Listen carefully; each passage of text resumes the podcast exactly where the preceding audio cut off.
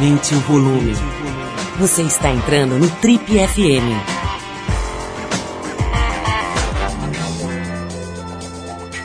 Oi, eu sou o Paulo Lima e a gente está começando agora mais um Trip FM, o programa de rádio da revista Trip. Já são mais de 30 anos no rádio brasileiro. Bom, e no programa de hoje a nossa conversa é com a Ana Mulaert, diretora do festejadíssimo filme Que Horas Ela Volta, a obra que foi escolhida para representar o Brasil na disputa por um lugar entre os filmes estrangeiros do Oscar do ano que vem. Essa entrevista foi feita pelo diretor do Trip TV, o Diógenes Muniz, e uma versão editada dela foi exibida pelo nosso programa de TV, o Trip TV. Alguns minutos desse, dessa entrevista foram pro ar no Trip TV, lá na Band. Mas hoje aqui no Trip FM você escuta esse papo na íntegra, né? Toda a cabeça da Ana Mulaert é, representada aqui nas ideias, no, no, no papo, no discurso dela. Você vai ouvir um pouco, por exemplo, sobre o processo de gestação desse filme, que demorou nada menos do que 19 anos para acontecer. E fala também sobre as relações, ela fala também sobre as relações que ela observou do público, não só aqui no Brasil, mas também nos outros países onde o filme foi exibido. O que horas ela volta. O mercado do cinema do Brasil, o machismo que impera nesse meio, o polêmico episódio envolvendo os cineastas Cláudio Assis e Lírio Ferreira, e lógico a expectativa de disputar uma estatueta do Oscar. Todos esses, todos esses assuntos são temas aqui do nosso papo com a Ana Mui Laerte, diretora de cinema, hoje aqui no Trip FM. Bom, a gente vai abrir o programa com o grupo Moriarty, a faixa Long Live the Devil, música do disco Epitaph, lançado em abril desse ano. Vamos de música então, e a gente já volta com a minha colega do saudoso TV Mix da TV Gazeta, Ana Mui Laerte, diretora de cinema, aqui hoje no Trip FM.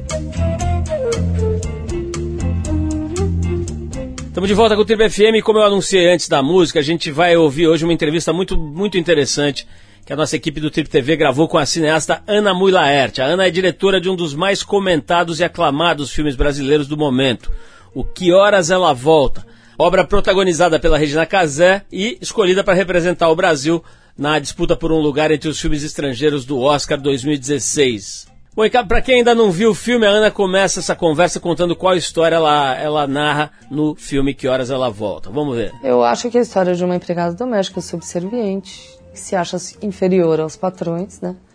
E uma patroa que se acha superior à empregada, e chega a filha dela que não se acha nem superior nem inferior.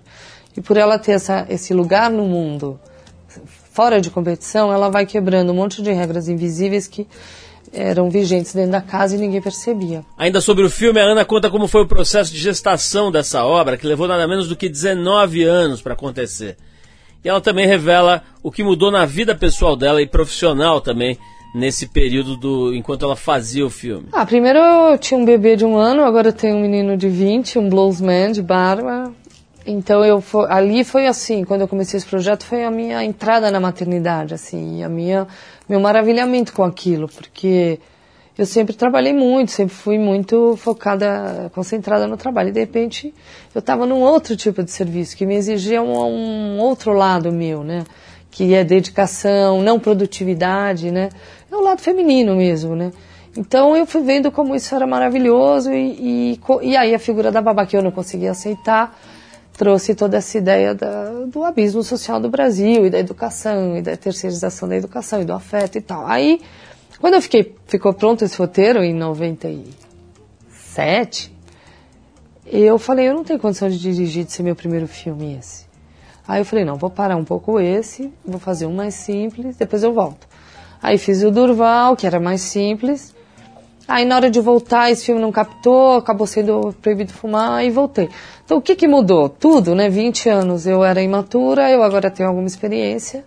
Eu acho que meu estilo, de maneira geral, tanto para escrever quanto para dirigir, foi sendo simplificado. Mudou também o que eu comecei a filmar em digital, o que me deu uma liberdade muito maior. E mudou também o país, né? Nesses 20 anos houve uma transformação social no Brasil. Então eu acho que o filme foi acompanhando tudo isso. Alguns jornalistas andaram vinculando a história contada pela Ana com a situação econômica do país pré-crise, também com a ascensão das classes mais baixas, que tiveram um incremento de poder aquisitivo aí nos últimos anos.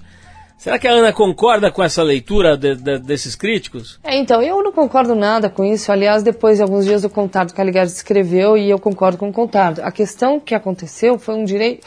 as classes menos favorecidas conquistaram o direito à cidadania. Não tem nada a ver com o poder aquisitivo se a pessoa, o contato fala isso, se ela senta no sofá, ela vai sentar no sofá com dinheiro ou sem dinheiro. É muito diferente. Acho que o trabalho que aconteceu é bem mais profundo do que uma crise econômica. Para fechar esse primeiro bloco, a Ana Mulaert fala do mercado do cinema no Brasil e comenta um pouco sobre o ótimo desempenho de bilheteria do filme dela. Ah, eu acho que o mercado de cinema brasileiro está dividido em dois tipos de filme. O blockbuster ligado a comédias de atores da Globo e linguagem global, né? E os filmes considerados de arte, né? Então, nesses filmes aqui, tem grandes distribuidoras, tem grandes verbas de, de publicidade, e nesses filmes, pouco, pequenas distribuidoras, pequenas verbas de publicidade. Então, esses filmes fazem 3, 4 milhões, esses filmes fazem 15 mil, 20 mil. E meu filme, embora eu sempre tivesse acreditado que ele, vim, ele era um filme popular, ele não era essa comédia da Globo. Então, ele foi taxado, aqui no Brasil, ele foi entendido como um filme de arte. Então, na nosso meio, né, ele era muito conhecido. Quem lê Ilustrada, né, quem, quem, quem vê, compra revista, sabia que o filme ganhou Sundance, Berlim e tal. Então parecia que tinha um grande buzz. Só que, na verdade, graças a Deus, um cara me ofereceu uma pesquisa grátis no cinema, assim, e ele me falou, Ana, ninguém sabe que o filme existe. Então eu estava meio preparada. E aí, na primeira semana, ele não foi bem. Quer dizer, ele foi bem nos circuitos de arte, ele foi bem nos leitores de caderno de cultura de jornal, mas fora disso eu não só que aí, na segunda semana, teve a grande sorte do anúncio do Oscar e também um apoio grande da Globo Filmes, né, do Edson Pimentel, que tá, ele ama o filme e ele tá fazendo o possível e impossível para manter o filme na grade de alguma maneira. E aí com essa reação, com esse Oscar, teve uma reação de imprensa muito grande, que foi a nossa publicidade. E aí o filme começou a crescer. E aí, pela relação muito afetiva que as pessoas têm, elas saem é, fazendo, falando pro amigo, vamos, vamos, e muitas vão várias vezes. Recebo gente que, que já foi cinco vezes. E aí leva a mãe, depois leva a empregada, depois leva o tio, daí leva o filho. E aí o negócio foi crescendo, mas ele é atípico porque normalmente é a publicidade que faz o sucesso. Claro, enfim, que o filme corresponda. Mas no nosso caso é realmente o amor do público pelo filme. Então, quando eles me escrevem, eu, claro, tenho uma conexão forte. A gente já volta para falar com a Ana Mulaert sobre as reações que o filme dela gerou em diversos tipos de públicos, da Europa ao Brasil. Parece que teve gente saindo do cinema no meio do filme, gente aplaudindo de pé, um monte de, de, de reações diferentes. A gente já vai falar sobre isso, mas antes a gente vai com os neozelandeses do Black Seeds e a faixa One by One do disco Into the Dojo de 2006. Vamos ouvir esse som então e a gente já volta com a nossa conversa de hoje com a cineasta Ana Mui Laerte aqui no Trip FM. Ready or not?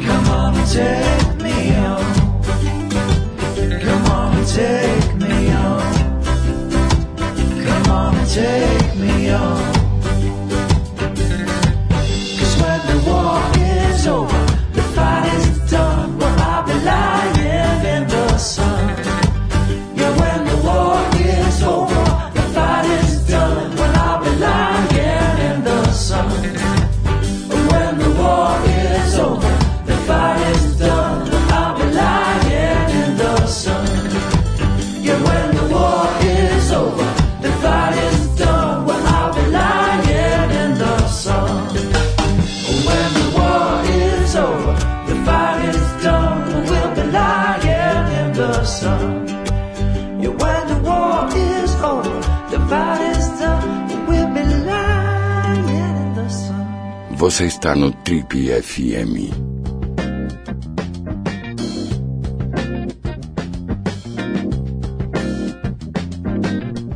Estamos de volta do, com o Trip FM hoje conversando com a Ana Mulaert, diretora do aclamado filme Que Horas Ela Volta. Para abrir esse bloco aqui no nosso papo com a Ana Mulaert, ela conta quais eram as expectativas dela em relação à recepção do filme por parte do público brasileiro, em especial de classe média alta. Não, então, eu tinha certeza, eu até falava na Europa, que o filme foi lançado primeiro na Europa do que aqui, né? Tipo, em 10 países antes daqui. E nos debates eu, eu falava, gente, aqui isso é um filme, lá isso é um espelho. E eu espero reações boas e ruins. Eu até espero levar tomate. Mas não aconteceu. Na verdade, aqui ele é um espelho, mas mesmo quem é, se vê criticado. Acho que o filme ele critica o jogo, né? Ele não critica os jogadores, eu acho. Então, mesmo quem não gosta, pelo menos os que chegam para mim, não gosta, eu digo, se veem criticados, aproveita a oportunidade para fazer uma autocrítica, assim. Então, eu não recebi nenhuma agressão. Agora, eu soube isso, que duas mulheres saíram no auge da libertação da personagem da Regina. Agora, vai saber se elas tinham dentista ou se o filho quebrou a perna, não sei. Ela acabou de dizer que lançou o filme primeiro na Europa. Como será que foi a reação do público por lá? Onde praticamente não existe essa categoria né, das empregadas domésticas. Olha, eles gostam bastante, na verdade, eles começam falando da empregada, primeiro eles perguntam se existe mesmo essa relação. Ah, eu digo que sim, mas digo também do PEC, digo que agora até 10 anos atrás eram 22% de empregada dormindo, hoje são 2%, então quer dizer, está, a Val é um bicho em extinção, como diz a Regina desde a filmagem, né? Mas eles, é, logo depois eles já passam a discutir o filme como um filme sobre relações de poder, independente se é Brasil, se é empregada, porque essa relação vertical, né, de poder existe é, no, no, no mundo inteiro, então eles, eles, eles se identificam. Agora, quando eles perguntam de Brasil perguntam de Lula, por exemplo, Lula é muito respeitado lá por essa transformação, né? E, e eles é, dizem, ah, o seu filme é quase como se ele me explicasse o meio do caminho entre o carnaval e a violência. Assim, para eles é quase uma chave de, como se eles estivessem olhando o buraco da fechadura, assim. Por que, que o brasileiro é tão legal e por que, que lá tem tanta violência? Agora a Ana Mulaert fala sobre as centenas de mensagens que ela recebeu pelo Facebook e outras mídias sociais sobre o filme. Situação pela qual ela não passou quando lançou seus trabalhos anteriores, como Durval Discos e aquele filme que tem o Paulo Miklos, né, no, no, num dos papéis principais, o É Proibido Fumar. É, no, no Durval Discos não tinha Facebook. É, no É Proibido Fumar pessoal escrevia, ah, adorei seu filme e tal, sou sua fã. Mas nesse são cartas de vida e de pessoas tendo momentos de conscientização, ou de tristeza, ou de culpa, ou de, enfim. É, depende de qual personagem a pessoa se identifica, tem uma reação, mas são todas muito fortes, assim. Então eu fico muito interessada em ler tudo. Até terça passada eu respondia todas Agora, quinta passada. Daí eu entrei em colapso. Porque fora as mensagens tem as entrevistas, né? E também hoje em dia tem muito site, então tem muita gente querendo entrevistar, né? Então eu tô totalmente afim, porque o filme está sendo lançado e porque é um debate que me interessa e que eu fico muito feliz que o filme tenha aberto. Então, só que daí eu acho que eu dei demais e aí eu fiquei doente. Aí eu falei, não, agora um pouquinho mais devagar, tá muito puxado. Vamos fazer uma pequena pausa aqui na nossa conversa com a Ana Mulaert para ouvir o músico israelense Asaf Avidan. A faixa é The Jail That Sets You Free, do disco Gold Shadow, lançado em janeiro desse ano. Vamos então ouvir música Daqui a pouco, Ana Mulaert volta para falar sobre machismo e o lamentável episódio envolvendo os cineastas Cláudio Assis e Lírio Ferreira.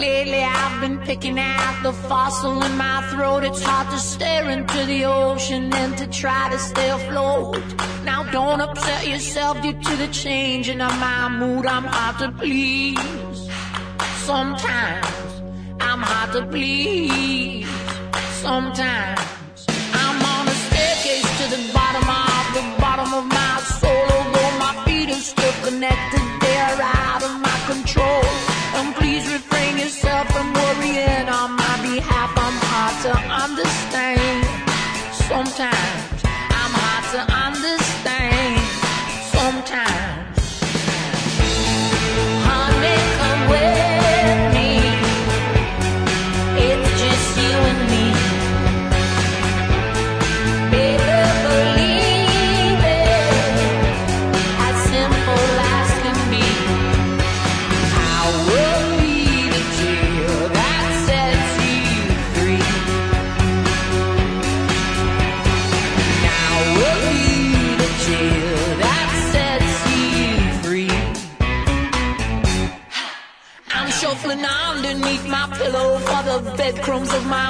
It's hard to look there for a future when I left it all behind. And please don't condescend and say I heard this one before. I'm hard to please. Sometimes I'm hard to please.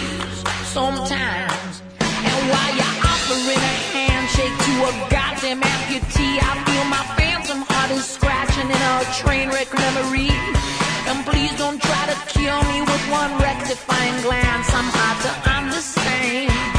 Sometimes I'm hard to understand.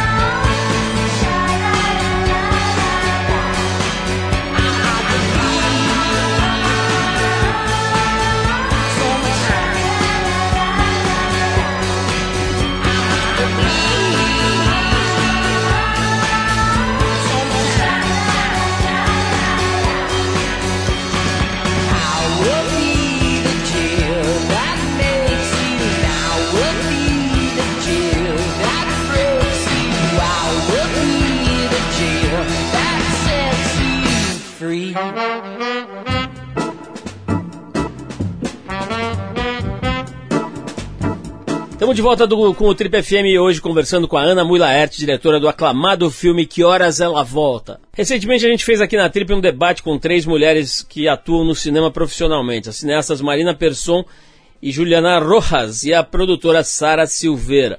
Durante essa conversa, elas identificaram o set de filmagem como um ambiente difícil de trabalhar por ser muito machista.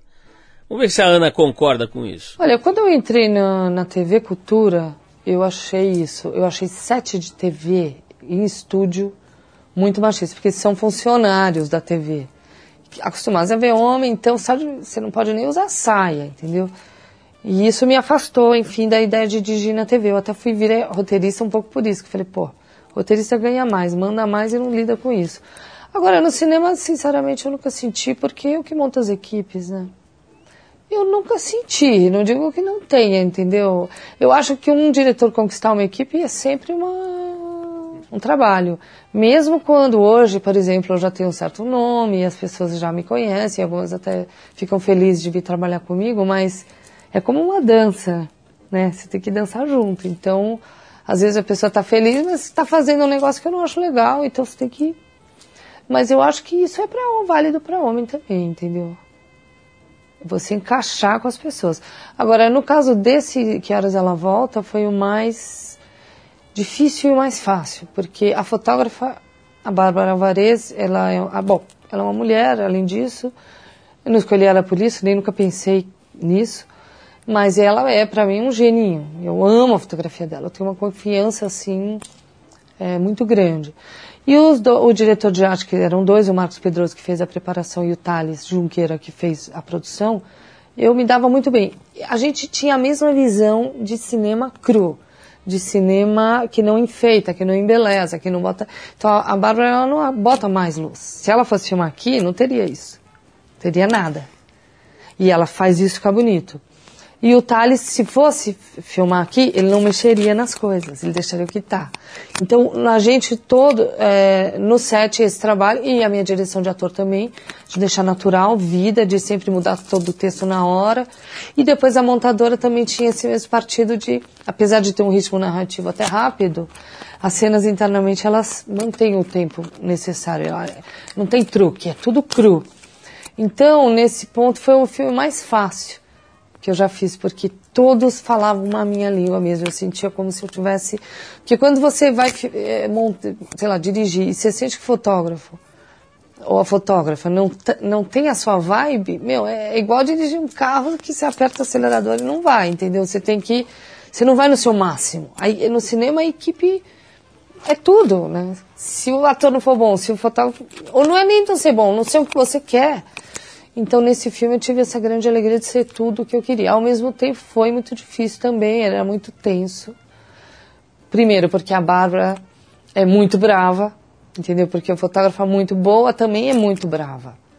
Não tem gente bonzinho muito bom no cinema. Se o cara é bom, ele luta.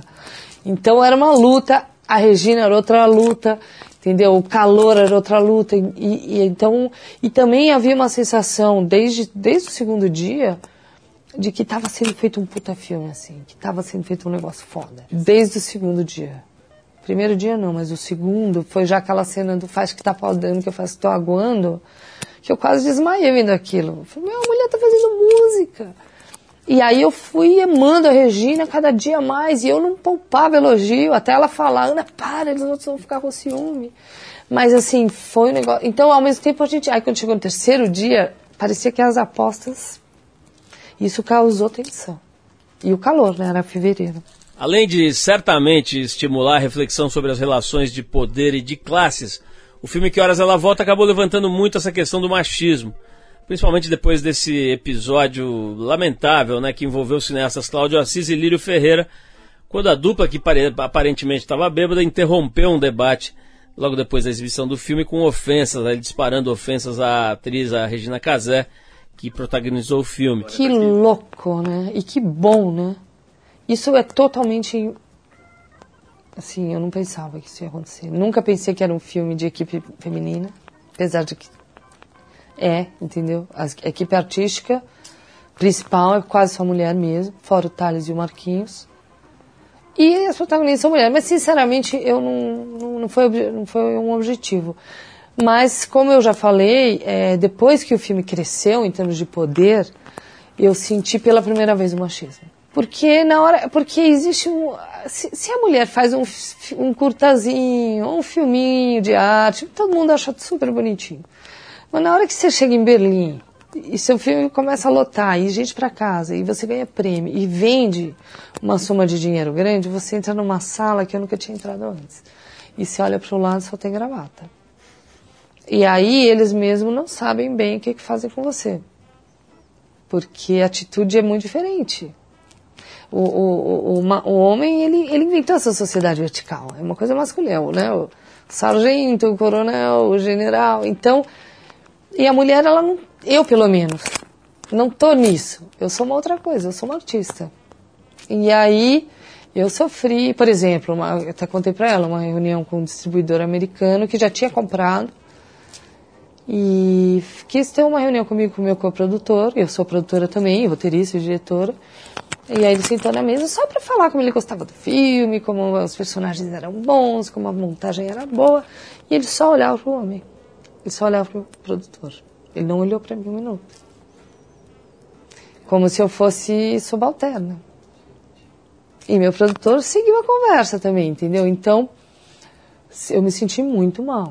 E várias coisas aconteceram nesse sentido. E eu nunca tinha sentido. Assim, sete, não, eu, eu vou lá e converso.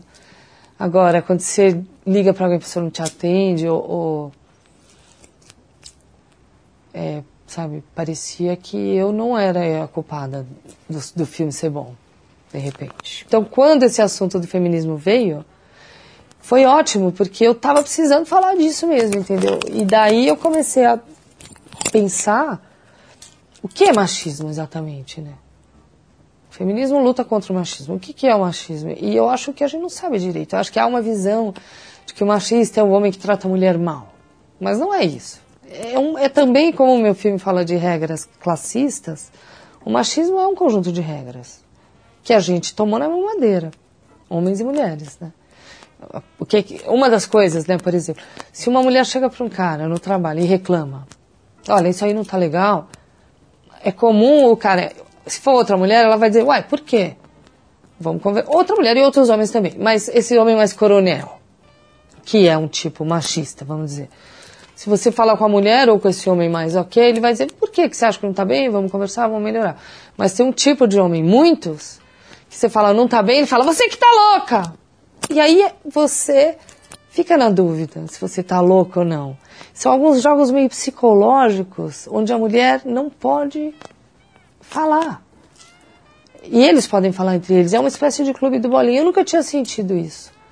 Mas eu estou pensando muito sobre isso e conversando. O que, que é? Que regras são essas? Porque quando você fala em salário, o salário do homem é maior, eu já passei por isso. No início da minha carreira, eu podia, eu podia fazer, mas não podia ter o crédito. Depois eu podia ter o crédito, mas ganhava menos. Até começar a ganhar mais. Igual. E isso é bem matemático. Mas isso uma hora você consegue, se, a sua, se o seu trabalho tem uma excelência. Agora, por exemplo, as televisões é, a cabo, elas fazem série, os orçamentos grandes estão sempre na mão de homem. Sempre. E eles, inclusive, inventam os novos negócios. Um menino de 27 anos, louro, bonitinho, fez três comerciais, dá na mão do cara. O cara nunca fez um curta. Mas ele é homem, ele dá segurança. E a mulher não dá. Isso, por exemplo, me revolta. Enfim eu estou pensando muito sobre isso, mas há muitos anos eu não pensava, porque eu não sentia, mas agora eu estou sentindo. Esse próximo trecho, a Ana aprofunda um pouco essa tese dela sobre o tal homem coronel. Porque às vezes, lá no debate que rolou Cláudio e o Lírio, eles ficaram muito tristes de serem chamados de machistas, porque parece um xingamento. Agora, porque eles diziam, eu teria feito isso com o Beto Brandt. Mas eu pergunto, isso é um coronelismo. Eles poderiam ter feito comigo ou com o Beto Brandt, seria igualmente ruim. O machismo ele não é só contra a mulher. Eu acho que é essa atitude coronalista, de chefe, de superpoderoso, tem a ver com autoritarismo.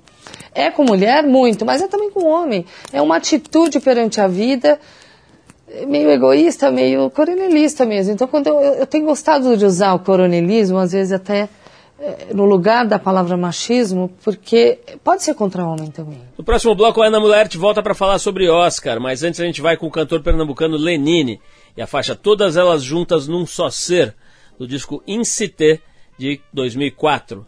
Vamos de Lenine e a gente já volta então com a Ana Mulaert, nossa convidada de hoje aqui no Trip FM.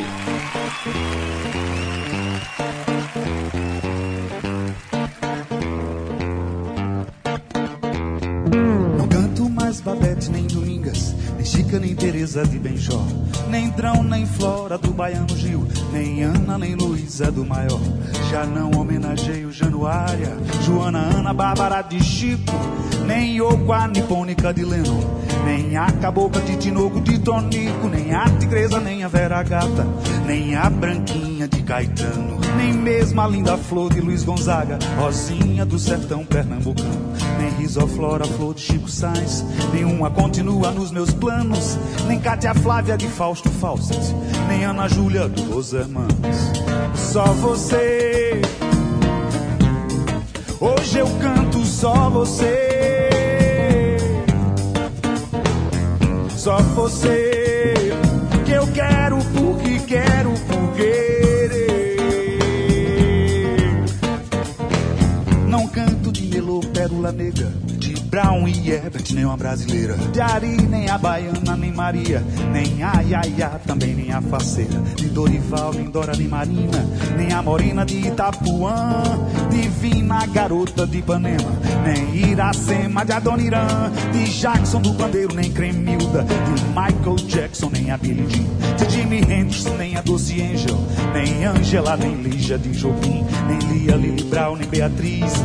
Das doze deusas de Edu e Chico. Até das trintas Leilas de Donato. E da Leila de Clepto eu abdico. Só você. Canto e toco só você. Só você. Que nem você ninguém mais pode haver. Namoradinha de um amigo e nem amada amante de Roberto. E nem Michel Mabel do Bitopou, nem Isabel Bebel de João Gilberto. E nem Bebê La Femme de Servansburg, nem de Totó na mala femená, nem a Yaya de Zeca Pagodinho, nem a mulata mulatinha de Lala e nem a carioca de Vinícius e nem a tropicana de Alceu, e nem a escurinha de Geraldo, e nem a pastorinha de Noel, e nem a namorada de Carlinhos, e nem a superstar do Tremendão, e nem a malaguenha de Lepona, e nem a popozuda do Tigrão. Só você, hoje elejo e elogio, só você. Só você, que nem você não há nem quem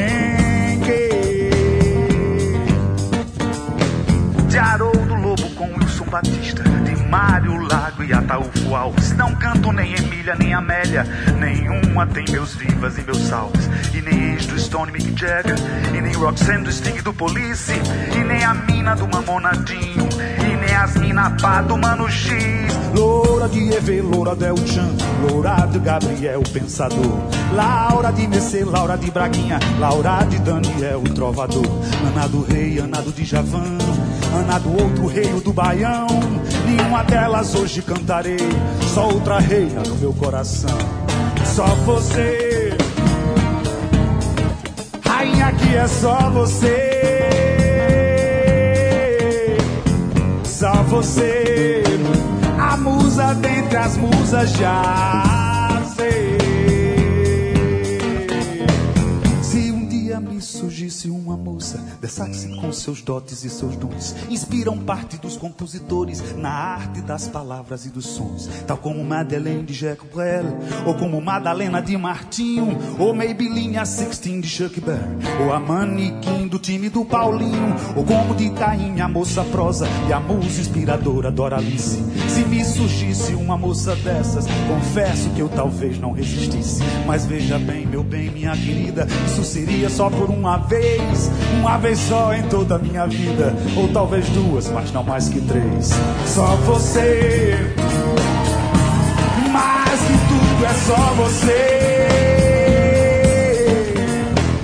Só você, as coisas mais queridas. Você sol da minha noite. É como a rosa luz de Pixinguinha. É como a estrela pura parecida. A estrela refúgio do poetinha. Você a flor, é como a nuvem calma. No céu da alma de Luiz. Você é como a luz do sol da vida. De Steve Wonder, ó minha parceira. Você é pra mim o meu amor. Crescendo como mato em campos vastos. Mais que a gatinha pra Erasmo Carlos. Mais que a cigana pra Ronaldo Bastos. Mais que a divina dama pra Cartola. Que a dona para Ventador Bernard. Que a Honey Baby para o Wally Salomão. E a Fanny Valentine para Lawrence Hart. Só você. Mais que tudo e todas, é só você. Você. Que é todas elas juntas num só ser. E só você. Mais que tudo e todas, é só você. Só você. Que é todas elas juntas num só ser.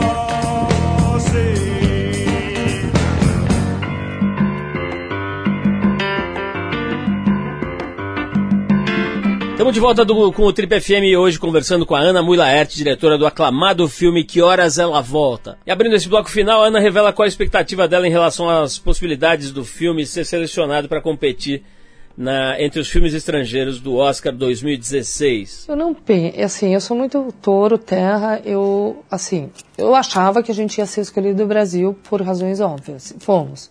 Agora a gente vai trabalhar, eu, graças a Deus tive uma sorte nos encontros de ter pessoas bacanas em Los Angeles pra gente, é, orientar a gente.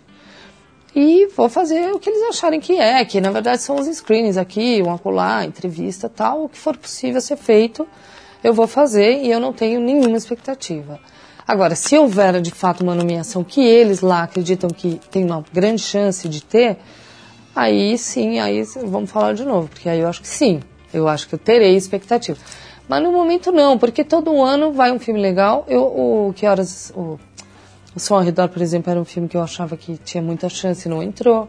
Ficou na shortlist, não entrou. O ano passado foi o Daniel Ribeiro, ficou na shortlist também, não entrou. Então, assim, a chance de não entrar é maior que a de entrar.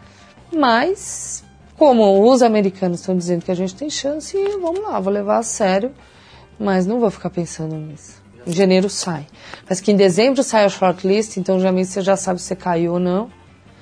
E depois sai a lista mesmo, em janeiro. Indo além um pouco, o que será que passa na cabeça da Ana quando ela imagina o filme trazendo uma estatueta do Oscar, né? Um Oscar aqui pro Brasil? Ah, seria muito legal, né? Eu acho que seria legal para mim, seria legal pro cinema brasileiro.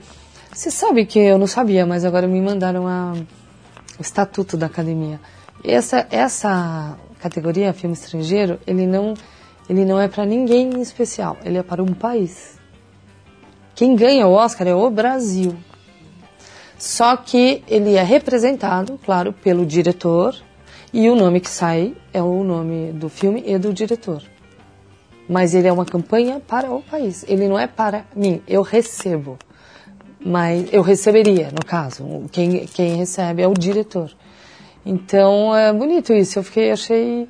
Porque de fato, não é você mais, é o país, no caso de se entrar. Né? Bom, pra gente fechar o nosso papo com a Ana Mulaete, ela fala do seu próximo projeto, Mãe Só Há Uma, ainda sem previsão de estreia. Então, eu, eu ano passado, depois do Que Horas, enquanto eu estava finalizando, eu, eu filmei um filme novo que chama Mãe Só Há Uma porque eu tinha ganho um prêmio do BO anos antes e o prazo ia estourar, eu tinha que fazer, então eu encavalei as coisas que me deixou bem doida. Isso foi em novembro, dezembro, e depois veio Sanders, então assim, entrou numa roda viva. Mas esse é um filme, é uma história de um adolescente, né, que ele se vê, enfim, é um filme sobre perda de identidade, reencontro de identidade. Ele, ele descobre que ele não é filho da mãe, que ele achava que era mãe dele, e ele é obrigado a trocar de família. Então ele troca de nome, de família, de irmão e tal. E ele tinha uma questão transgênero que, ao ir para um lugar que ele não se sente confortável, ele traz para fora, assim. Então, é, é um monte de coisa. Mas eu acho que é um filme é muito diferente do que Eros Ela Volta, né? Ele tem câmera na mão, ele é um filme mais jovem, mais sensorial, assim. Mas eu acho que como que Horas ele tem um personagem que consegue ir além do esperado culturalmente para ele, assim. É um filme sobre individuação, eu acho. Bom, essa foi a cineasta Ana Muilaert, como eu disse há pouco aí, minha colega né, no saudoso projeto TV Mix, a TV Gazeta, que lançou muita gente boa, inclusive a Ana aí para o mercado. Bom, para quem curtiu a conversa e quer saber mais sobre a trajetória da Ana, passa na banca ou acessa o revistatpm.com.br e dá uma olhada na ótima entrevista de páginas vermelhas da edição de outubro da revista TPM. A gente encerra o papo com a Ana Mulaert com Novos Baianos e Brasil Pandeiro, faixa do maravilhoso álbum Acabou Chorare, 72, que, é, que entra na lista de muita gente aí como um dos melhores de todos os tempos no Brasil. Vamos lá então, novos baianos com a gente hoje aqui no Trip FM.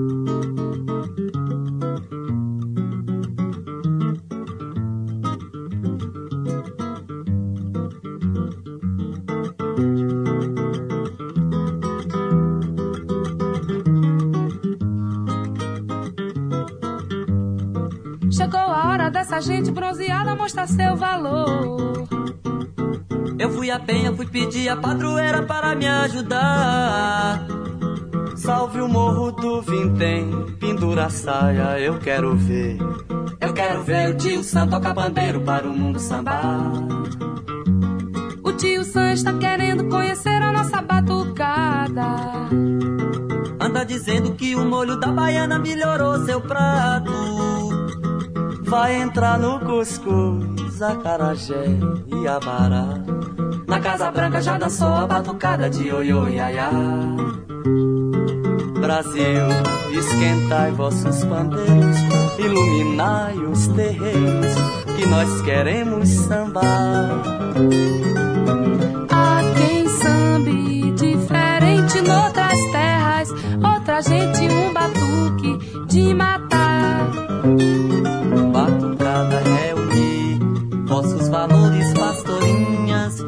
Cantores expressão que não tem para o meu Brasil.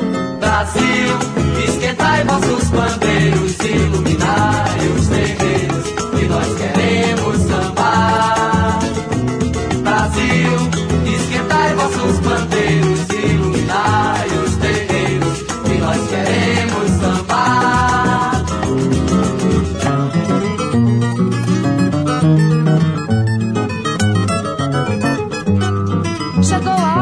gente bronzeada mostrar seu valor.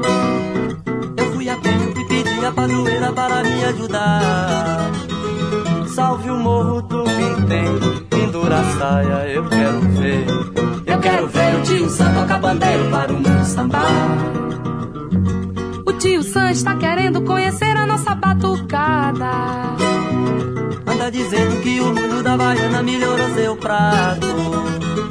Vai entrar no cuscuz, acarajé e abará.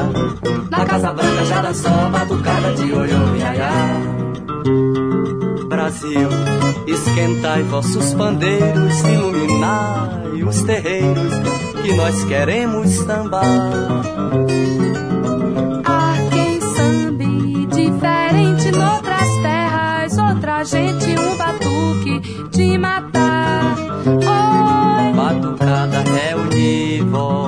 Vossos valores, pastorinhas e cantores de expressão que não tem para o meu Brasil. Brasil, esquentai vossos bandeiros,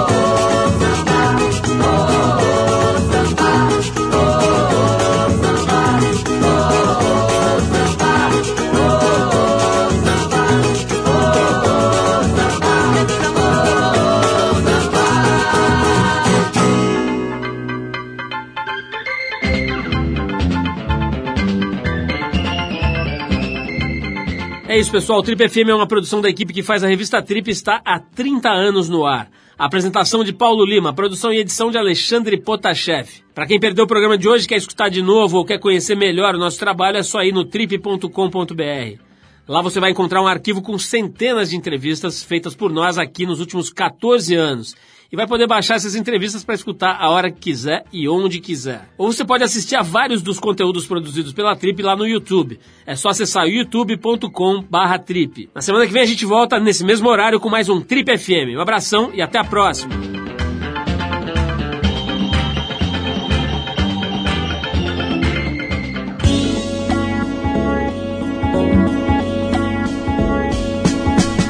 Você ouviu Trip FM.